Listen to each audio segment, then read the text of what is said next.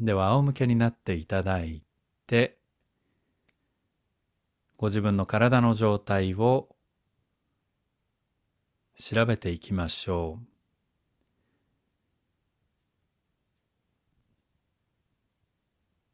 今日も上半身の動作をやっていきますので、上半身を中心に体の状態を観察していきます。まず両手を天井の方に上げて伸ばして手のひらをぴったり合わせてください。あのお祈りする時のように。そうするとどちらの手の方が長いでしょうか？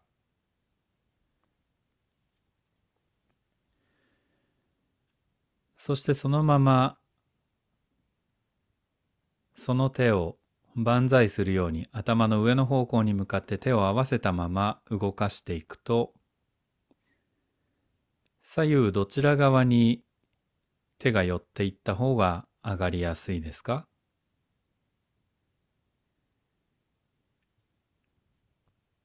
それからですね手を合わせたまま手のひらを合わせたまま手をひっくり返してみてください。つまり片方の例えば右の手の甲が床の方を向いたり左の手の甲が床の方を向いたり。これも左右差がある方もいらっしゃると思います。特に肩に凝りがあるとか痛みがある方。そして両腕をゆっくりと戻してください。布団に預けたまま右と左の肩の感じを比べてください。あえて感じって言いましたけど、フィーリングですから、正解というのはないんですよね。どう感じてますかということなんですけど、例えば肩の輪郭、より丸い感じがするのは左右どちらでしょう？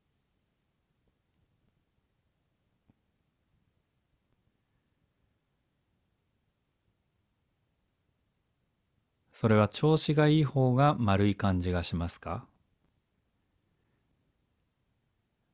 あるいは反対か、あるいは特に関係なさそうでしょうか？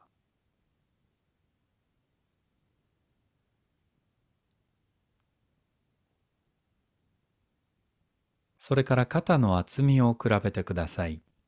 左右の肩はどちらの方が厚みがあるでしょうか？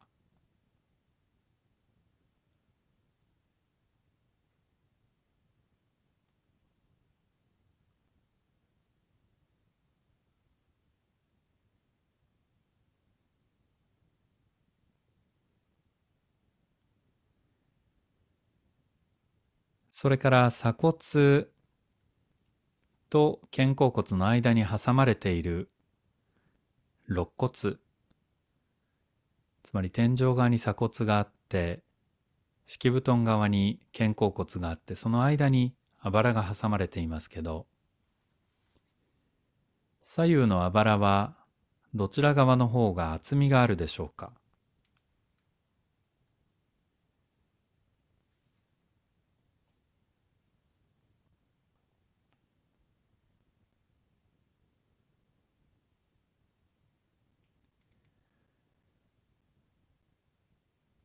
ウエストのあたりを通って左右のお尻のつき方。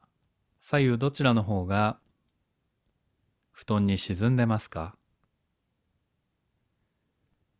試しにお尻を左右転がしてみるとどちら側からお尻を転がし始めたでしょうか？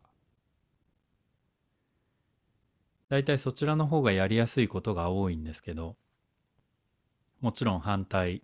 の場合もあると思います。別に悪いわけではないですね。では両膝を立ててください。両膝を立てて、そして左の膝を両手で掴んでください。左足を少し持ち上げて、両手でその左の膝を掴んでください。でこの時指を組んで、そして右の肩を顎の方に向かって動かして戻ってください。右の肩を顎に向かって動かして戻ります。もちろんくっつけようとしないでください。右の顎を、すいません、右の肩を顎に向かって近づけて、そして戻ります。ご自分のペースで優しく繰り返してください。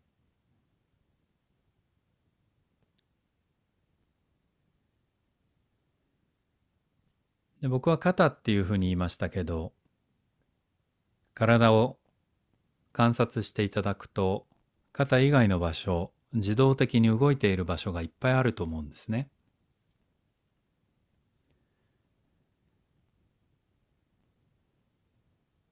体のどこを動かしていただいてもいいんですけど自動的に動いている場所それから自動的に止まっている場所両方ありますよね。で問題はこの意識していない体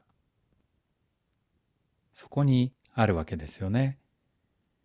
例えば二の腕は多分この動作をしていたら絶対動いてると思うんですね。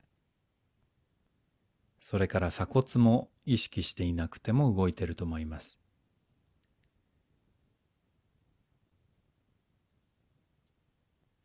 では今度顎を右肩の方に向かって動かしてください。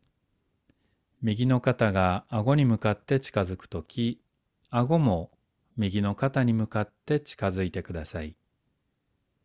そして戻ります。首のあたり、苦しくない範囲の動作にしてください。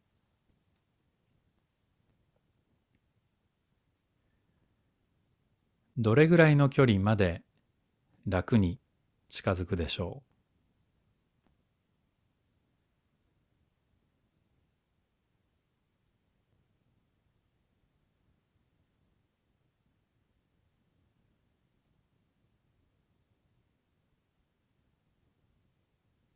では一度動作をやめて体を預けてください。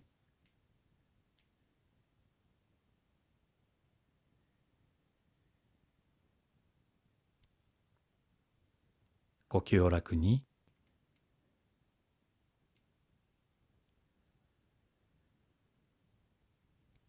もう一度同じポーズをとってください。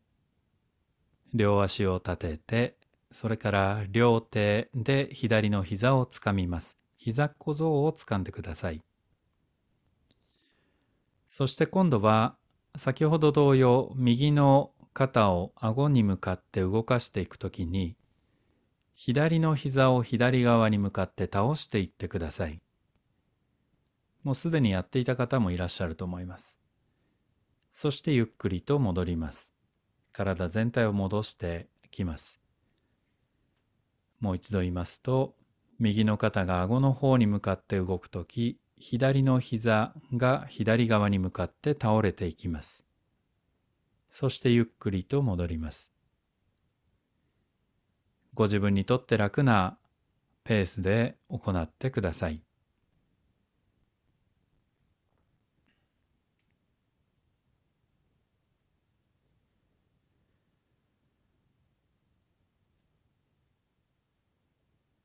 頭はどう動いたらいいのか。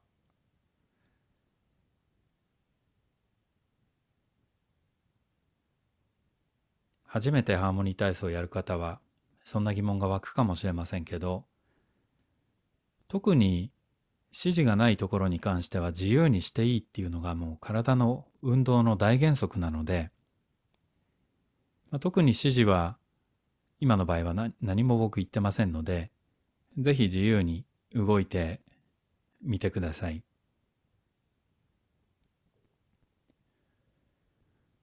そうすると意識していてもしていなくても背中側重さが移動しているのがわかるでしょうか動くというのは重さが移動するということなんでできるだけスムースに重さが移動しようとしている方向へ移動してみてください。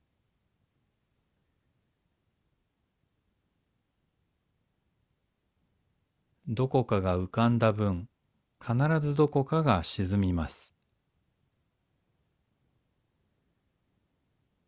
この重さの移動がうまくいっていないときに、頑張ってるっていう感覚を感じる。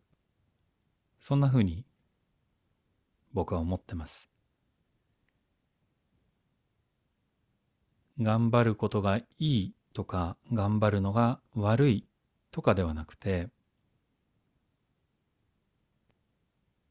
歯車が噛み合ってる時には頑張るっていう感覚をあんまり感じないですね。体のどこかに頑張るっていう感覚がある場合は体に何かが起きている時ですね。それは非合理的な動き、どこかに無理がかかる動きが起きている時に我々が頑張ってるっていうふうに錯覚を起こす。まあ錯覚じゃないですね。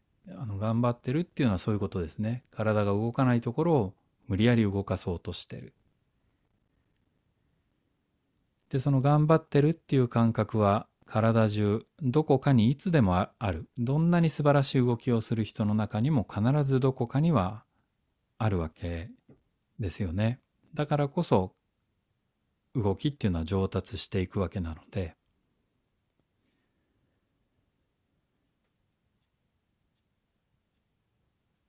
では最初の動作をやってみてください。左足を動かすか動かさないかは一番初めにやってた動作のようにやってみて単に右の肩を顎の方に向かって動かしてそして戻ってください。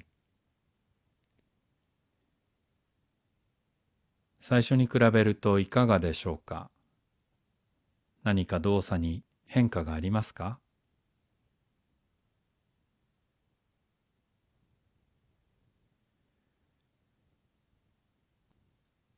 では動作をやめて仰向けになって力を抜いてください。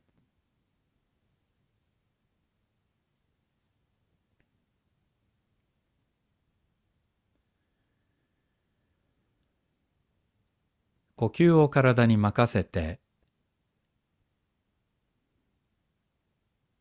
体に何が起きているかを観察してください。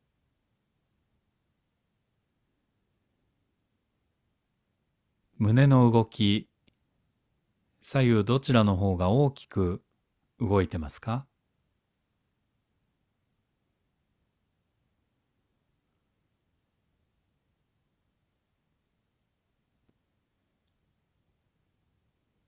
肩の感じはどうでしょう？左右どちらの方が丸い感じがするでしょう？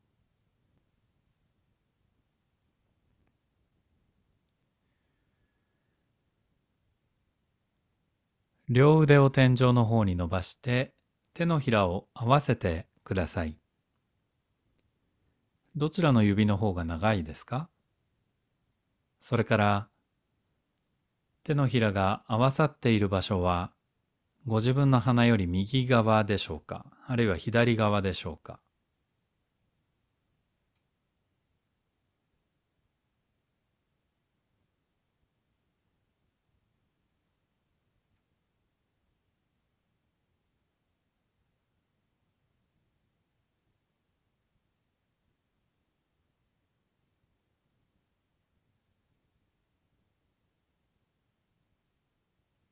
では一度両腕を下ろしてください。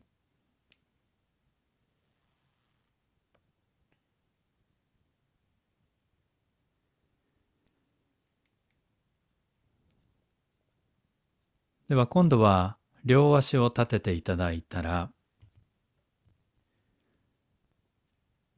両手を右膝に回してください。右膝を両手で持ってください。そして今ある今右の肩甲骨肩がある場所を元の場所って表現しますね。右の肩が今ある布団の場所そこを元の場所あるいは元の位置というふうに言います。覚えておいてくださいそこの場所。では左膝を外側に倒してしまって体をなんとなく左側に倒してください。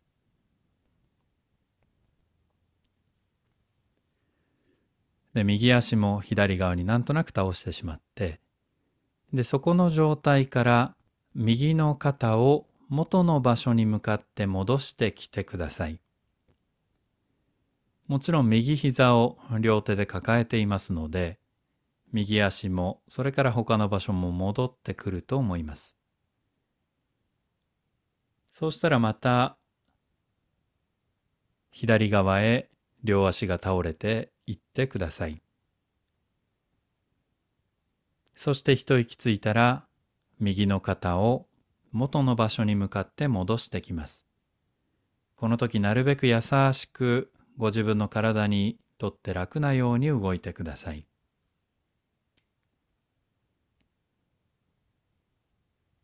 しばらく黙りますので、ご自分のペースで繰り返してください。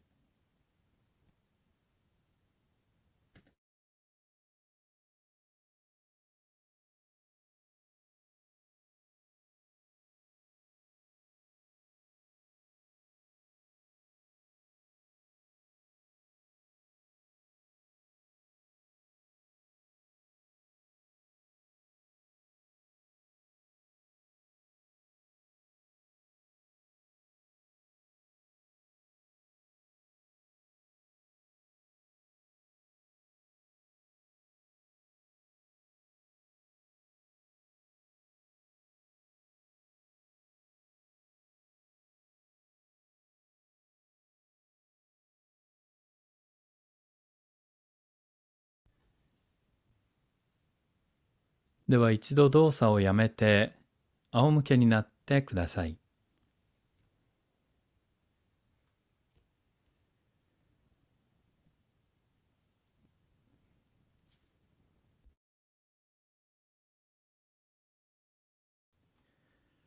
もう一度両足を立てて、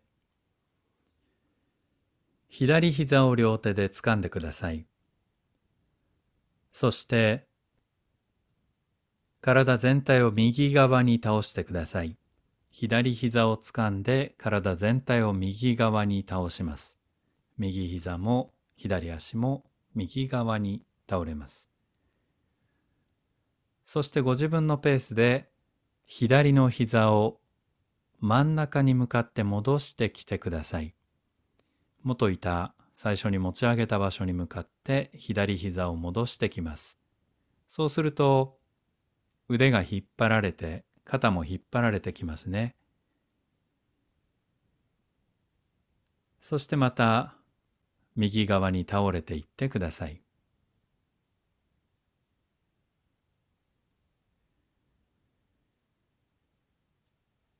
で、その時に左膝が真ん中に戻ってくるときに左の肩が元いた位置に来るように左の肩も戻してきてください。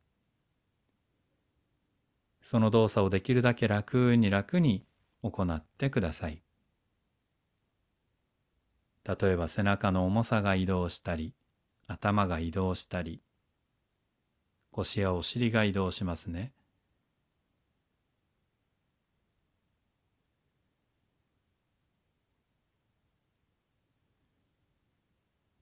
呼吸を楽に。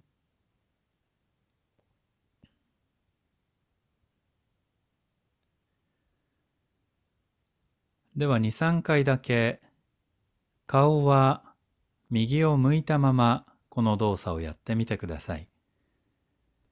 左膝を左側に向かって動かしてきて左の肩が元いた位置に戻ってこようとするときに顔は右を向いたままいてください。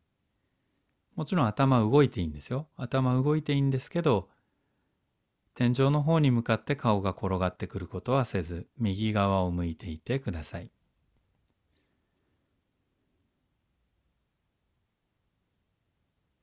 楽な範囲で、そうすると、まあ、骨盤、背骨、背中というふうに動いていきますよね。で、そのまま少しずつ左の膝の動きを大きくしていって、上半身全体が元の場所に戻ってくるようにしてください。でも顔は右をなんとなく向いておいて、そうすると顎と右の肩の位置関係はどうなってますか？距離はどれぐらいの位置にあるでしょうか？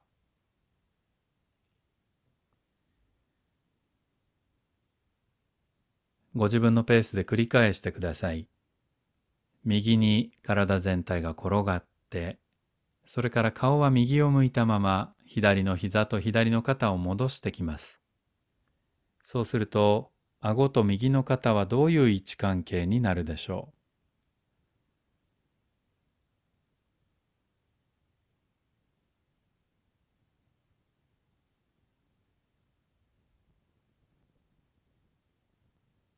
今度真ん中に戻ってきたら、顔も天井の方に向けて、そして右の肩を顎に向かって近づけてきてください。そして顎は右の肩に向かって動かしていってください。そうすると顎と右の肩、距離はさっきと同じぐらい近づきますか？それとも遠いところにありますか？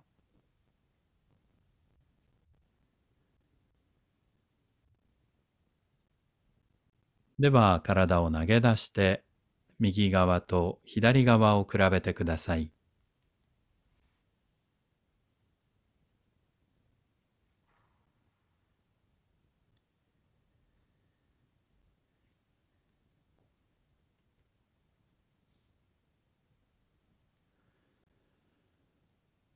左右の肩の丸み、違いがありますか？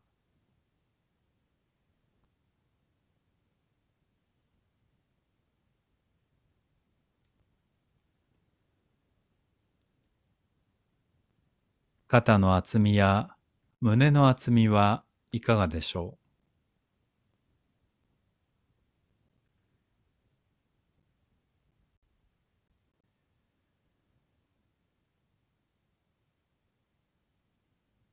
う？両腕を天井の方に伸ばして手のひらを合わせると指の長さに違いがありますか？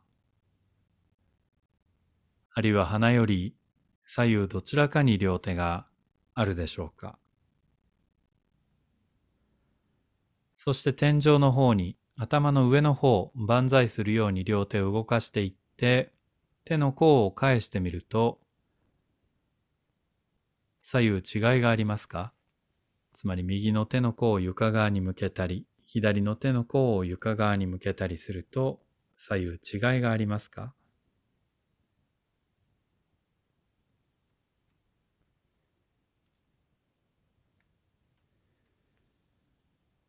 では両腕を下ろして、両足を立ててください。そして両手で右の膝を掴んでください。左の肩を顎に向かって動かして、そしてゆっくりと戻ります。両膝を立てて右膝を両手で掴んで、そして左の肩を顎に向かって近づけて、そして戻ります。言葉にすればシンプルですが、体全体にどんな反応が起きてますか？右の肩、あばら、頭、お尻、自由な方向へ体を逃がしてください。疲れそうな場所があったら、事前になるべく早めにかばうようにしてください。よくかばってるうちに痛くなったって言い方ありますけど、あれはかばってるっていうよりはもうどうしようもなくなってその姿勢をとってるわけなんですよね。そうではなくて、あらかじめ疲れそうなところをかばうように動くと。そうするとかばわれた場所はまだ無傷ですから、また次動けるんですよね。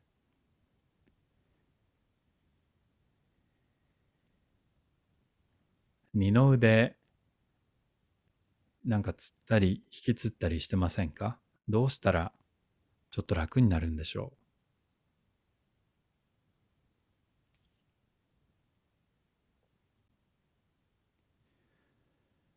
顎も左の肩に向かって近づいていくと、顎は、顎と肩ってタッチできますか？できなくてもいいですよ、もちろん。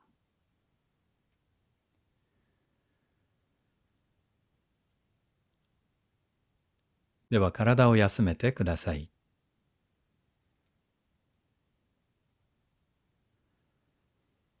呼吸を楽に。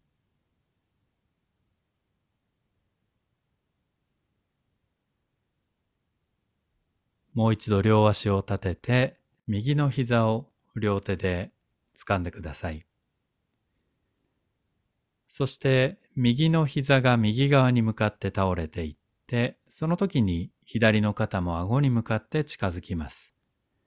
そしてある程度のところまで来たら戻してください。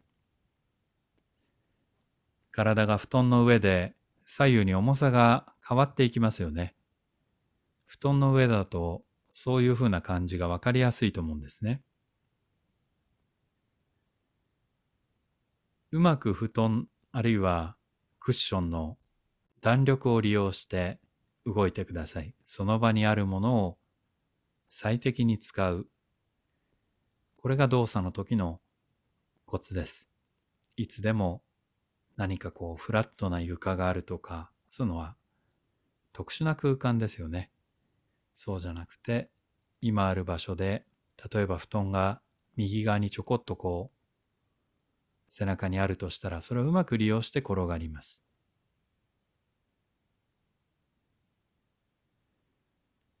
お腹、胸、どんなふうに逃がしてあげると、関節に負担が集中しないで済むでしょうか。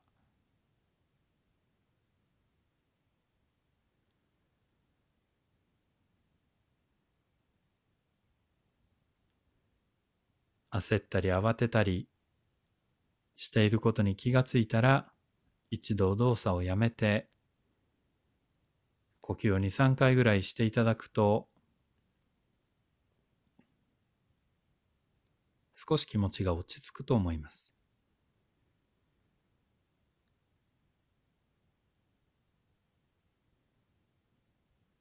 では体を投げ出して力を抜いてください。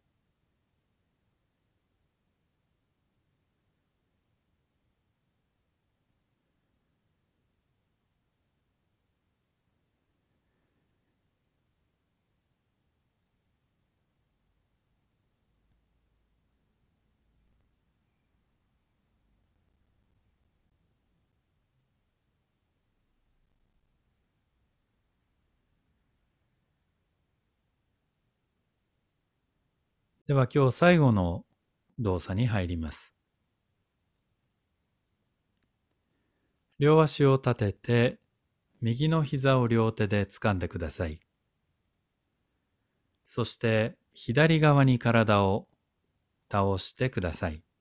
左側に体を倒してください。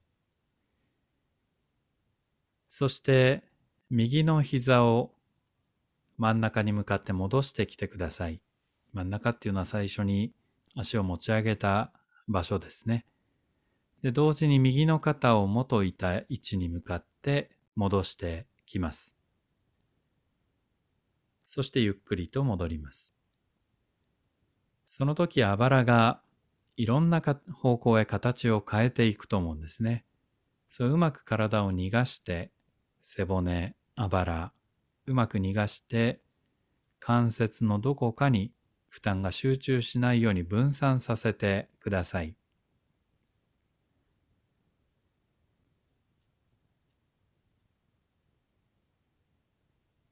戻ってくるとき、体のどこから力が抜けていくでしょうか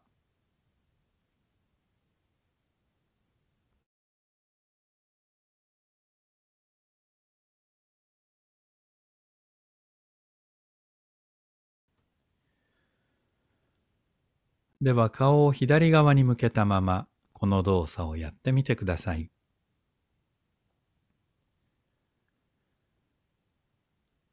そして左の肩と顎が最も近づいたところで頭も一緒に動かしてきてください。顎と左の肩が一番近づいたところで、左の肩と顎を近づけたまま、仰向けのようなところまで戻って、それからまた左側に倒れていってください。顎と左の肩っていうのは、そこが近づくっていうのは、一体頭にどういう動きが起きる必要があるんでしょうか？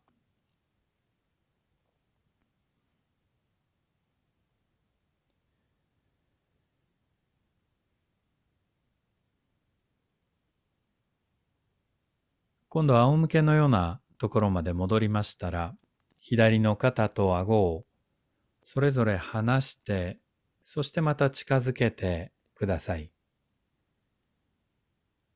先ほどと同じように近づきますか？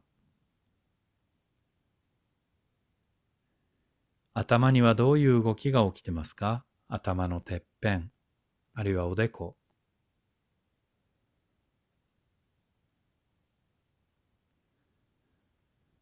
では左右の肩を交互に顎に向かって近づけてください。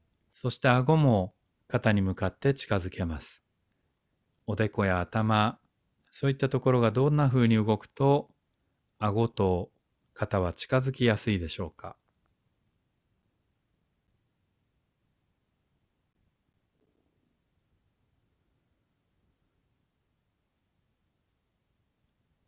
では、両腕両足を投げ出して、布団の上に伸ばして力を抜いてください。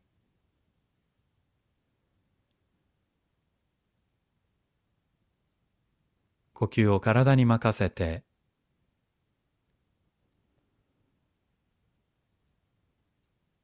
体のどこが呼吸の時に動いてますか？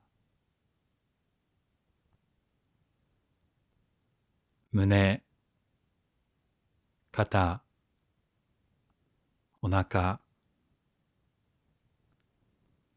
鎖骨や肩甲骨、その間のあばら、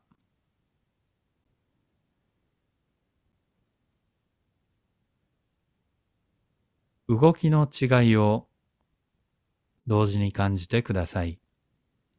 骨に囲まれている場所と骨の外にある場所、つまり胸、あばらに囲まれている場所とお腹、あばらから外にありますね。それから腰のあたりはあばらの外にありますし、背中側はあばらの中にありますね。